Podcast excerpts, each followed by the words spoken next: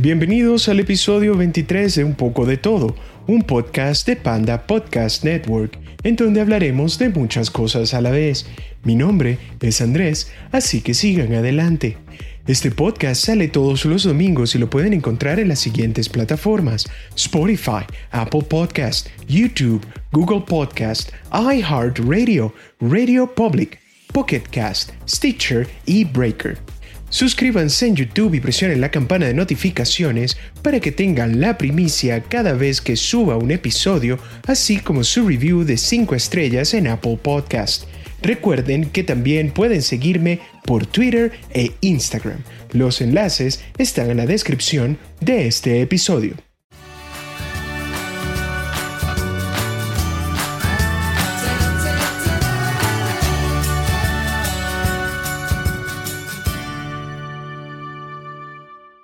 Como primer tema el día de hoy, estoy viendo con mucha preocupación algo que salió ya casi 10 días y no lo había puesto en el programa anterior porque necesitaba por lo menos verificar tres fuentes. Ya una vez eh, verificadas ya las puedo comentar y esta es una información que sale en una revista llamada Semana y muchos otros medios dieron la noticia. Lo que sucede es que en un eh, país de África Central llamado Tanzania, el presidente Magufuli envió unas pruebas a unos laboratorios de la Organización Mundial de la Salud y estas pruebas tenían algo en particular eran muestras de una papaya, una cabra y hasta de un colibrí para saber si ellos daban positivo a COVID. Resulta que las tres pruebas dieron positivo.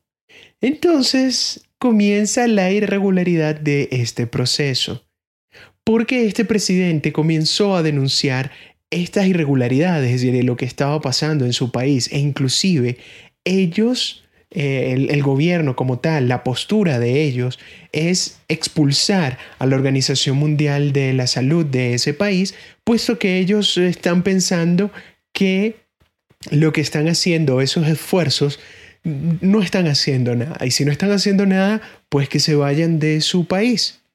Y esto es algo bastante heroico. Esto es intentar velar por la salud de su gente porque al final de todo este cuento, ¿quién te dice que ellos, la Organización Mundial de la Salud, te está diciendo la verdad? Sí, es un tema tabú. Sí, es probable que tumben este podcast de YouTube en el momento que lo suba, pero no me importa. La Organización Mundial de la Salud ya perdió el apoyo de Donald Trump y al perder el apoyo de Donald Trump, pierdes el apoyo de Estados Unidos, pero no importa. Vas a tener siempre al bien intencionado William Gates, que ya más adelante vamos a hablar de este personaje. No se preocupen, es en este mismo episodio. En fin, lo que sucede es que el mandatario señaló que de manera secreta mandaron a este laboratorio muestras de animales, frutas y aceites de máquina como si fueran de personas, y tras recibir estos resultados, una papaya, una codorniz y una cabra dieron positivo. Entonces, obviamente, esto eh, te comienza a sembrar la duda que tú, si hayas eh, tenido o no el virus o si haya o no haya dado positivo, qué tan ciertos son estos, estas pruebas, estos kits que te están eh, poniendo. Y obviamente, justo detrás de esto viene la locura que te dicen, no, lo que pasa es que no vamos a volver a la normalidad hasta tener una vacuna. ¿En serio se ponen a ver la cantidad de personas afectadas, las que se han recuperado y las que se han muerto? Y no les da, no sé, algo no, no, no concuerda, no da. Simplemente no da.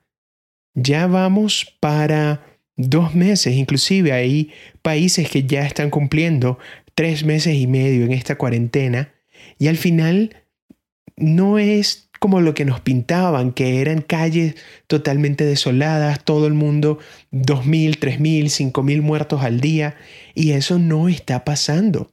Entonces, la pregunta es, ¿por qué nos están secuestrando? ¿Por qué? Porque todos estamos metidos en nuestras casas, pero la realidad es que si te pones a ver los números y a sacar cuentas y los comparas con otras enfermedades, los números del COVID son muy bajos. Y sí, la mayoría de los muertos lamentablemente son personas mayores de 60 años que tienen condiciones de salud previa. Obviamente, si tienes tu sistema inmune comprometido, obviamente que cualquier enfermedad se multiplica la gravedad.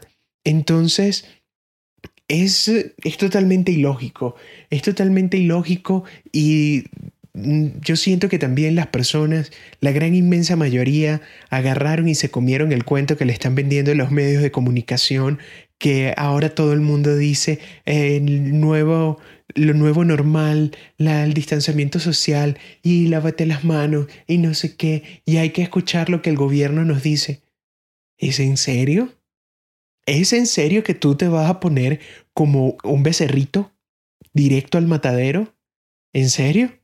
Por lo que te dice el gobierno como si el gobierno jamás te ha mentido? ¿Es en serio? Sí, obviamente. Tú agarras y si te pones a ver todos los días las noticias, porque no, hay que estar informados, obviamente vas a agarrar y todos los días te van a bombardear con nueva información, con un nuevo virus, con una nueva cosa, con una nueva dieta, y te están manteniendo asustados y en tu casa, en tu casa asustado, y si te pones a seguir viendo las cosas, pues resulta que en Hong Kong le dio la gripe que estornudas y te tiras peos y ya son 11 casos de esta nueva enfermedad que puede ser el próximo COVID ¿Y en serio vas a vivir el resto de tu vida encerrado en tu casa? Hazte esa pregunta. Hazte esa pregunta. Sí, yo sé que esto es parte de un rant del panda, pero no, no es así. Estamos hablando de la noticia. Volviendo. Aquí hay una parte de lo que yo les estaba diciendo. Es posible que haya errores técnicos o que los reactivos importados tengan problemas. También es probable que los técnicos estén siendo pagados para inducir al error, declaró en un discurso retransmitido por la cadena pública TBC el presidente Magufuli. El jefe de Estado pidió al nuevo ministro de Asuntos Constitucionales y Jurídicos que se haga cargo del asunto. Resulta que hay una cosa muy extraña que pasa en este país. Ya son tres diputados que se mueren en tan solo 11 días y no están dando la causa de la muerte. Sí, en abril en el Parlamento se dijo que alguien había dado positivo por el COVID, pero no se dijo quién. Entonces, la Organización Mundial de la Salud obviamente va a decir, no, lo que sucede es que no hay fallos en las pruebas denunciadas por el presidente de Tanzania. Aquí directamente la OMS. Estamos convencidos de que las pruebas no están contaminadas por el virus. Y lo hizo el eh, representante de la Organización Mundial de la Salud para África, Matshidiso Moeti no estamos de acuerdo con la opinión de Magufuli. Obviamente, la parte del Centro de Control de Enfermedades indica que Tanzania está utilizando la misma prueba que todo el resto del mundo. Entonces es muy improbable que solo en Tanzania estén dando estos resultados positivos. Realmente es un tema bastante controversial. Entre unas personas que te están bombardeando todos los días con un mensaje, con una cosa, y después la gente que sigue detrás de ellos como borregos y no que hay que estar asustados y hay que tener cuidado y es que hay que me, me da miedo y de repente en los fulanos grupos de WhatsApp de las tías comienzan a salir una nueva imagen de Instagram donde noticiasvenezuela.com.be saca un caso de 11 personas que le dio un nuevo virus y ¡ay! Ya nos vamos a morir. Hace un mes era divertido, era jiji, jaja, pero ya no. Y sí, en un mundo normal, las primeras semanas fue como, bueno, vamos a tomarnos todos unas merecidas vacaciones, pero ya el tiempo sigue pasando y nadie o no quieren decirlo o no se han percatado todavía del daño económico que se está haciendo. ¿Qué tipo de mundo nosotros vamos a tener en el momento que ya se diga, bueno, ahora a salir de las calles? ¿O es que pretenden que vamos a estar así hasta diciembre? ¿No se han puesto a pensar en la economía? ¿No se están poniendo a pensar que hay muchos negocios que van a estar cerrados? Que negocios que actualmente están abiertos, pero todavía no lo saben y en un futuro van a tener que cerrar porque la economía mundial va a estar por el piso. ¿Y quién se va a aprovechar de eso? Eso es otra cosa que quiero que vean. ¿Dónde va la plata? Porque por la plata se saca el pasajero. Si estás viendo a las personas que son las que están recibiendo mayor tipo de beneficio ante una situación adversa, por ahí es donde están los indicios de quién fue que lo causó. Seguiremos con el próximo segmento luego de esta pausa.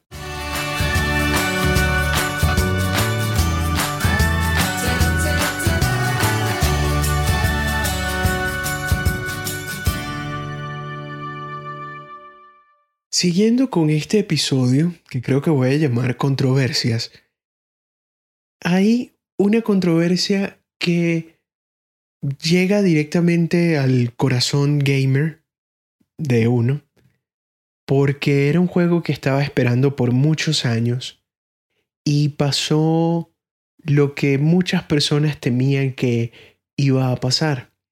Cuando dicen que las segundas partes no son buenas, este es un ejemplo de ellos. Resulta que para el final del ciclo de PlayStation 3 sale un juego que se llama The Last of Us, el cual eres un juego de zombies en el cual tú tienes a un protagonista, un hombre blanco llamado Joe, que se encuentra con una niña llamada Ellie. Y esta niña, Ellie, tiene una particularidad, que a ella la mordieron los zombies y no se transformó en zombie. Esto es un ejemplo de una narrativa de un cuento de zombies de toda la vida. Que por cierto, esto está basado, el tipo de zombie de este juego está basado en un hongo real que para hacerles el cuento un poco más corto, es un hongo que infecta a las hormigas y las convierte en zombies. Entonces, este hongo hace, estando en la tierra, una vez que infecta a su huésped, hace que la hormiga suba a un árbol a la parte más más alta del árbol y cuando está allí, el hongo termina de matar a su huésped y comienza a crecer. Cuando termina de crecer, suelta las esporas del mismo hongo para seguir infectándose y así es como ellos se reproducen, esperando que las ráfagas de viento comiencen a llevar las esporas más y más y más lejos para poder sobrevivir como especie. Entonces, más o menos esta es la idea de los zombies de este juego. Unos zombies que eh, tienen hambre de consumir a sus nuevas víctimas y las convierten en portadores de este virus que comienzan a soltar sus esporas para seguir contaminando al resto de la humanidad. Resulta que este fue uno de los mejores juegos de toda la historia de PlayStation 3, no solo por jugabilidad y, cosas de gráficos, sino la historia. La historia realmente te atrapa y te pone con debates morales. Yo no les voy a hacer el daño, yo no voy a hacerles spoilers, ni voy a decir cuál va a ser el resultado final de Last of Us 1. Si ya ustedes lo jugaron y lo saben, perfecto. Si no, pueden buscarlo por su cuenta, yo no voy a hacerles ese daño. En fin, resulta que hace dos o tres años comenzamos a tener la sospecha que Last of Us 2 iba a salir y en, hace dos años en E3, la conferencia más grande de videojuegos, salió un pequeño trailer y revolucionó las redes, explotó Twitter, explotó Internet, porque era el regreso de Ellie y de Joel. Pasan dos años y estamos en el mes de abril. A finales del mes de abril sueltan la bomba en Reddit. Reddit que ya les he hablado miles de veces y otro de los ejemplos por qué me gusta tanto esta red social. Resulta que supuestamente hay un empleado de Naughty Dog a quien no le pagaron un bono y esta persona se molestó tanto que agarró y soltó todos los spoilers de Last of Us 2. Y esto, obviamente, destrozó nuevamente el Internet, porque todos los gamers estábamos esperando con ansias este juego. Resulta que también, para darles un poquito más de contexto, en el momento en el cual un juego está a punto de terminarse, tienen una fecha límite y dice la parte de marketing, el nuevo juego de Mario tal va a salir el día 30 de agosto en Japón y el primero de septiembre en el resto del mundo. Y ese juego no va a estar listo sino hasta finales de julio, por decir algo, que lo terminan ya de escribir el código. Bueno, entonces desde esa fecha en julio retrocedes cuatro o cinco meses y esos son cuatro o cinco meses donde todos los desarrolladores se vuelven locos. Trabajan 18 horas continuas, 7 días a la semana. Es una presión constante que ya muchas compañías de videojuegos se están viendo afectadas porque los trabajadores comienzan a quejarse de ese tipo de labor que obviamente sí es remunerada, pero al final del día tú no puedes estar trabajando 18 horas, 7 días a la semana. Entonces, volviendo al tema, ya una vez con este contexto, sale lo siguiente. Resulta que Last of Us parte 2, el señor que salió en Reddit comienza a revelar los puntos importantes de la trama, incluido el papel de una nueva persona, un nuevo personaje llamado Abby, que en la primera parte del juego va a ser la villana y en la segunda parte comienza como la protagonista.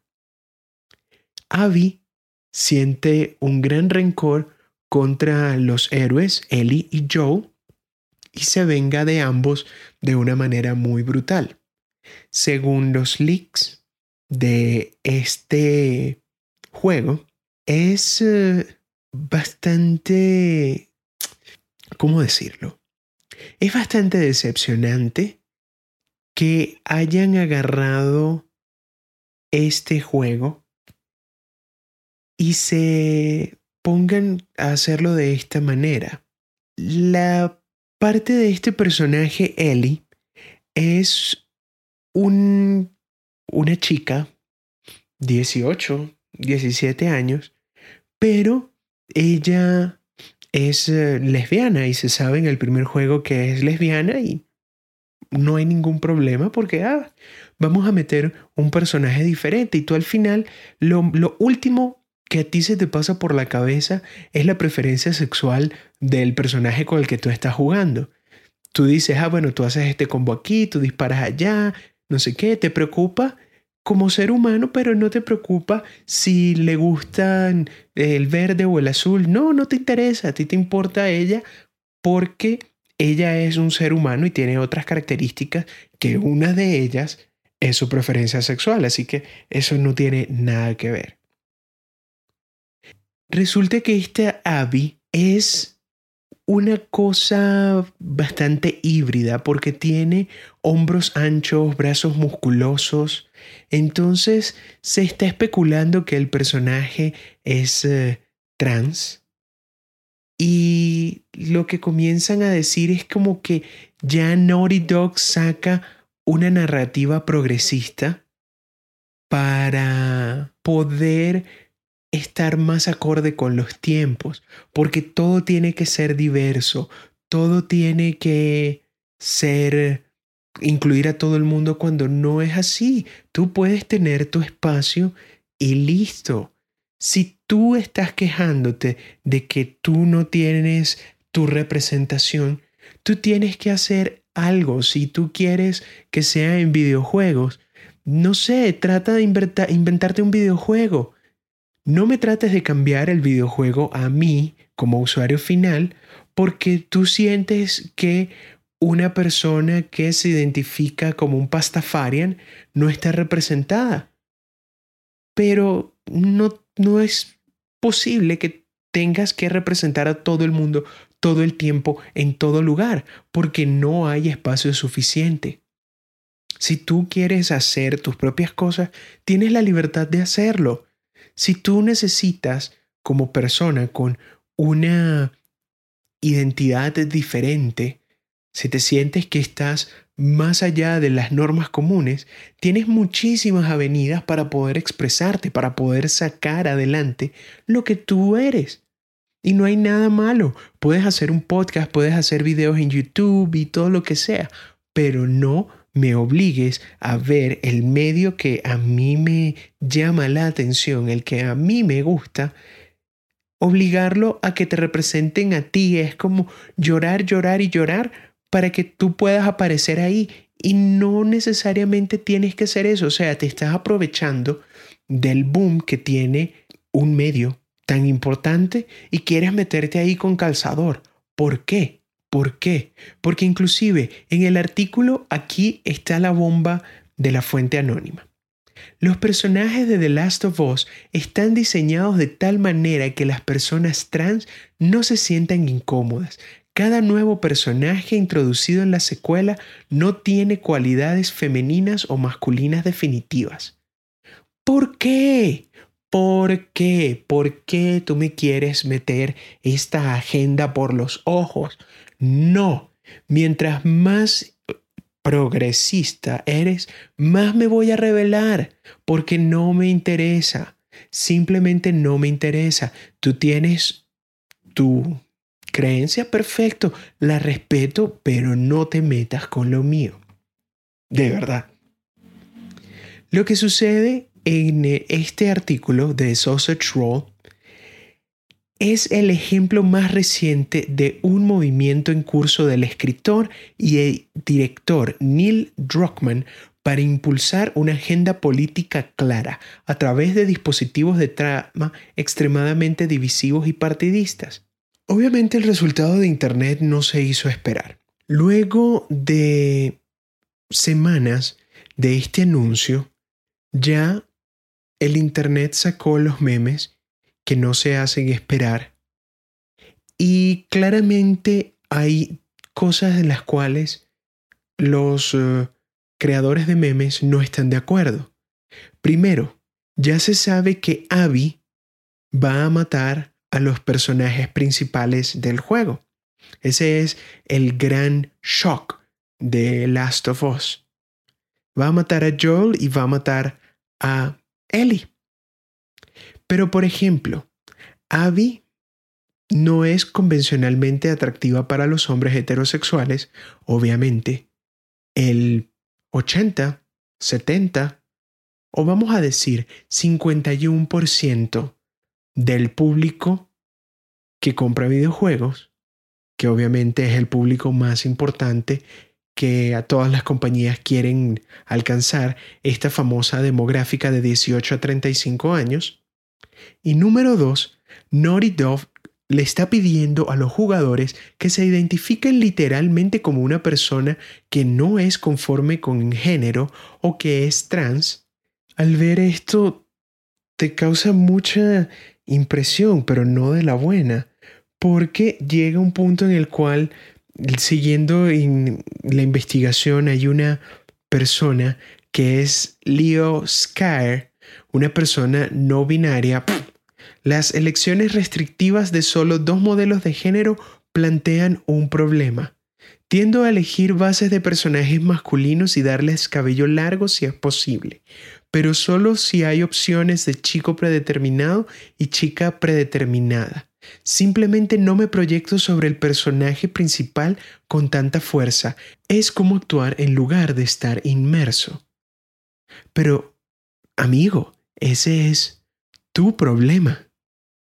No tienes por qué agarrar e intentar cambiar toda una serie de juegos porque tú te sientes no identificado. Lo siento, no eres especial.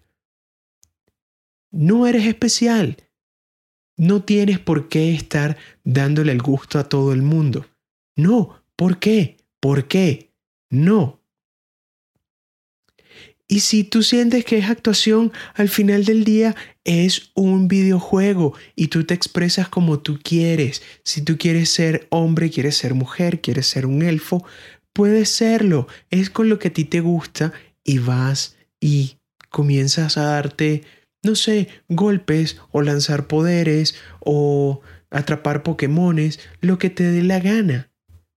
Pero, por ejemplo, hay muchas personas que solo quieren tener esas dos opciones, porque eres hombre y ahora eres mujer.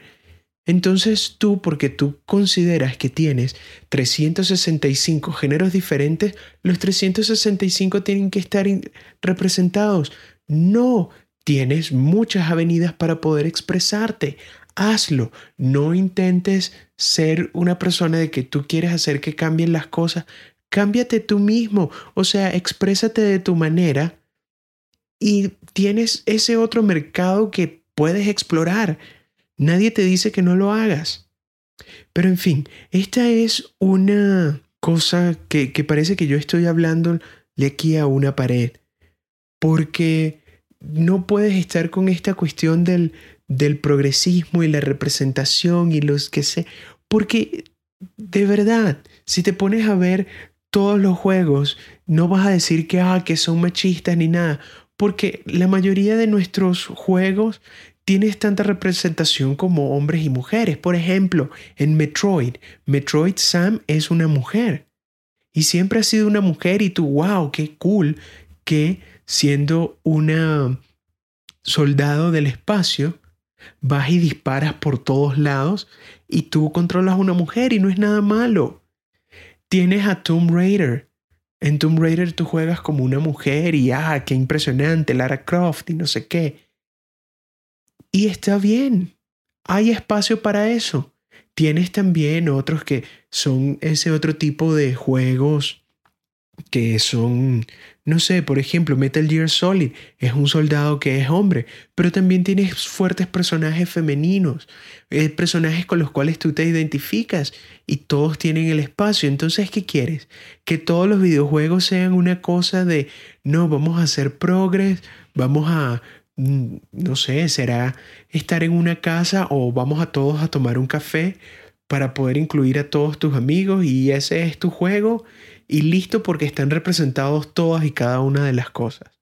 Mm, no, la representación es amplia. La representación es amplia. Tienes muchísimos juegos en los cuales es el juego de rol en el cual tú creas tu propio personaje y tú como jugador sabes que cada vez que tú comienzas un juego de rol, tú vas a pasar dos horas creando tu personaje como tú quieras. Porque ahí está, si vas a hacerlo hombre, hacerlo mujer, que si el cabello, las cejas, y eso ya lo estás dando sobreentendido. Cualquiera de mis amigos que son fanáticos de un RPG, tú dices, bueno, vamos a comenzar con un RPG, bueno, crear el personaje. Ya tú sabes que dos horas de tu vida se te fueron creando tu personaje y tú lo puedes crear como tú quieras, te dan la libertad. No te dicen como que, bueno, tienes este hombre genérico, esta mujer genérica y ahí, juega, ya. No, no puedes. Como yo les digo, esta es una trama que ya estás metiendo cosas que no tienes que meter. no tienes que estar dándote golpes de pecho porque sientes que no estás allí. Al ver toda esta controversia dije, ¿sabes qué? No, voy a esperar el review.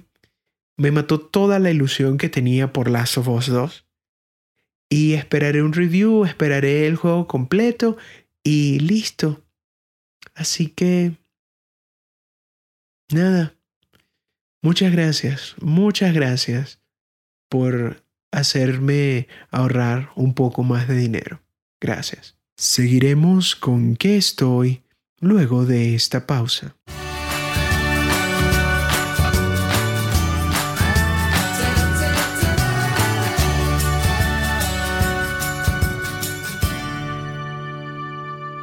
¿En qué estoy? Les cuento que ya tengo tres semanas escuchando un podcast que se llama The Corbett Report, que en la búsqueda de medios alternativos de nuevos podcasts, he encontrado este y me gusta bastante porque tiene esta sensación de un programa de radio. Entonces este picantico extra que le pone, es muy agradable para oír. Este podcast está en inglés y lo importante de esta serie que está haciendo este señor está hablando de Bill Gates. El episodio que salió hoy, 17 de mayo, es uno de los más importantes porque en la serie con Bill Gates sale algo importante. Bill Gates y el control de la población.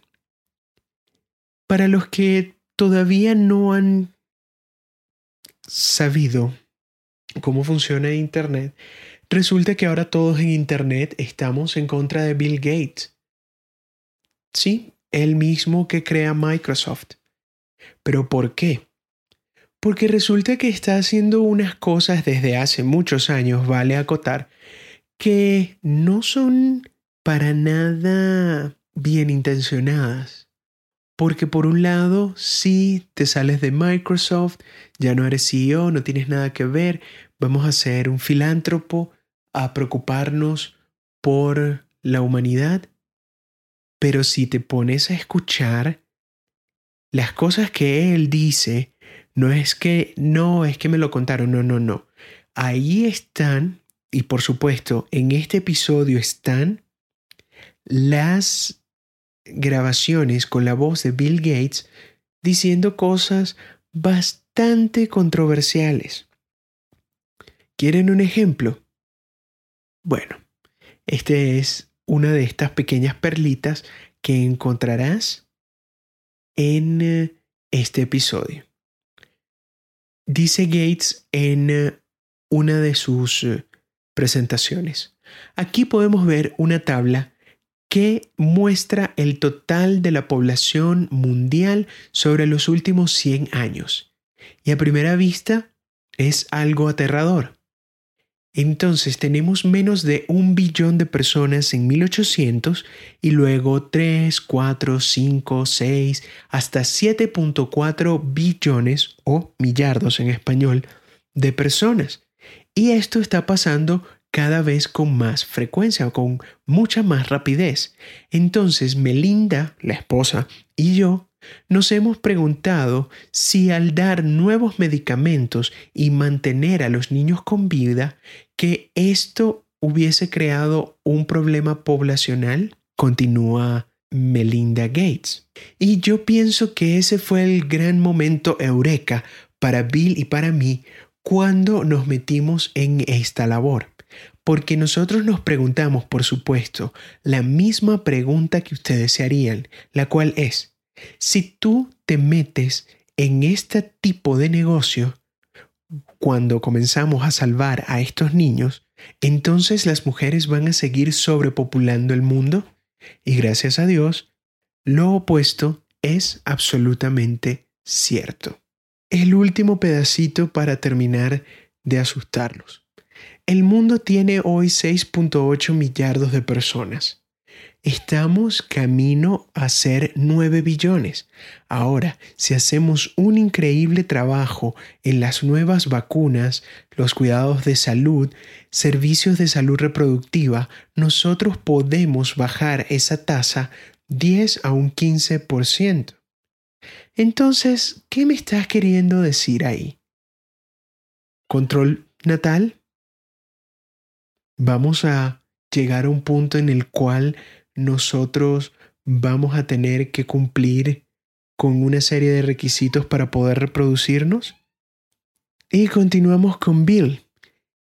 He llegado hasta ciertos artículos que mostraron que la clave lo que puedes hacer para reducir el crecimiento poblacional es mejorar la salud.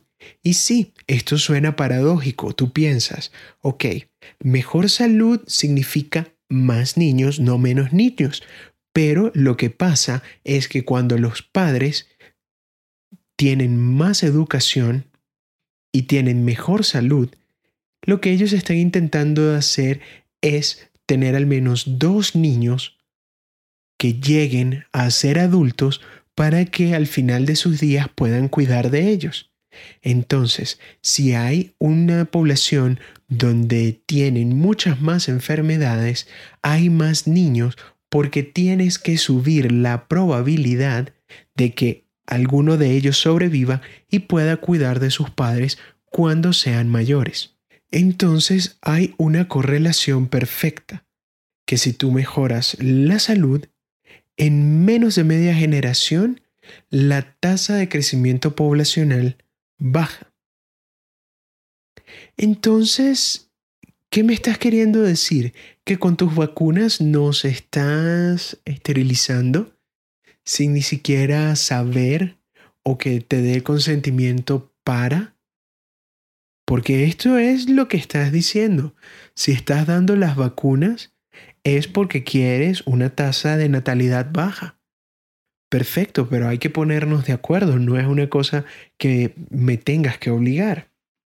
Que es parte de la agenda y aquí, con mucho cuidado, todos y cada uno agarramos nuestro papel aluminio y nos hacemos nuestro sombrerito de papel aluminio, porque esta es parte de la agenda, reducir el total de personas, porque hay muchas eh, fuentes donde tú puedes ver que este grupo de personas dicen que el número perfecto de habitantes del planeta de la Tierra tiene que ser medio millón de personas.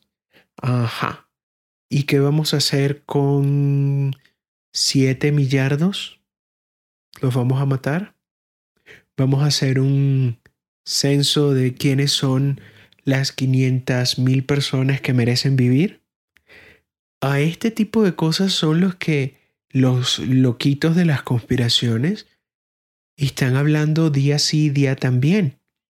Pero lamentablemente lo estás viendo día tras día tras día. Estás viendo que ahora para lo que es el mainstream media, lo que son los medios tradicionales, Bill Gates es como un superhéroe. Y eso no los venden. Él es el que va a encontrar la vacuna. Obviamente, él no, por no ser un científico, pero con los recursos de Bill Gates están dando la posibilidad que bla, bla, bla. Si eso llega a pasar, si tenemos una vacuna contra el COVID, hay algo detrás de eso. ¿Cuáles son las verdaderas intenciones? Esperemos nunca llegar a comprobar eso, porque lo que se están poniendo en juego es algo bastante grave. Estas son cosas que este señor ha dicho por años y nadie le ha prestado atención. O sea, tú pones un pedacito aquí, otro pedacito allá, y así te das cuenta que el plan de este señor es tener el control. A él ya no le importa tener el dinero en Microsoft. No, no, no. Lo que él quiere ahora es tener control. Control en las enfermedades, control en la tasa de natalidad, control en quién vive y quién muere. Porque si no lo saben, Bill Gates tiene patentes en eh, ciertos virus. Y si tú encuentras la vacuna contra ese virus o el antivirus, tienes que pagar ciertas regalías porque ya hay una patente en ese virus. Y si alguna persona alguna vez ha podido tener la diferencia entre una computadora basada en sistema operativo DOS y Windows y ha manejado una iOS, tú sabes que en los productos Apple es muy difícil que te caigan virus. Haz lo mismo con una computadora basada en Windows.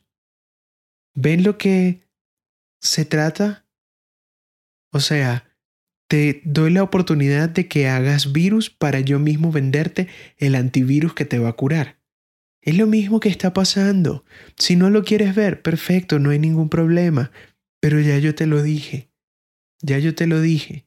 Igual, te voy a poner en los comentarios este artículo. Escuchen este podcast. Este podcast está en inglés, pero yo quería hablarles de ellos porque me causó mucha, mucha curiosidad.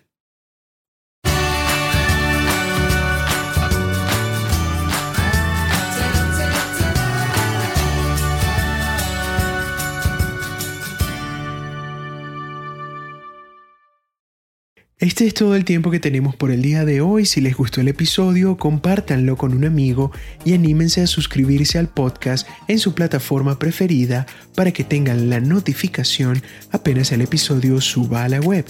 Esto fue un poco de todo y hasta la próxima.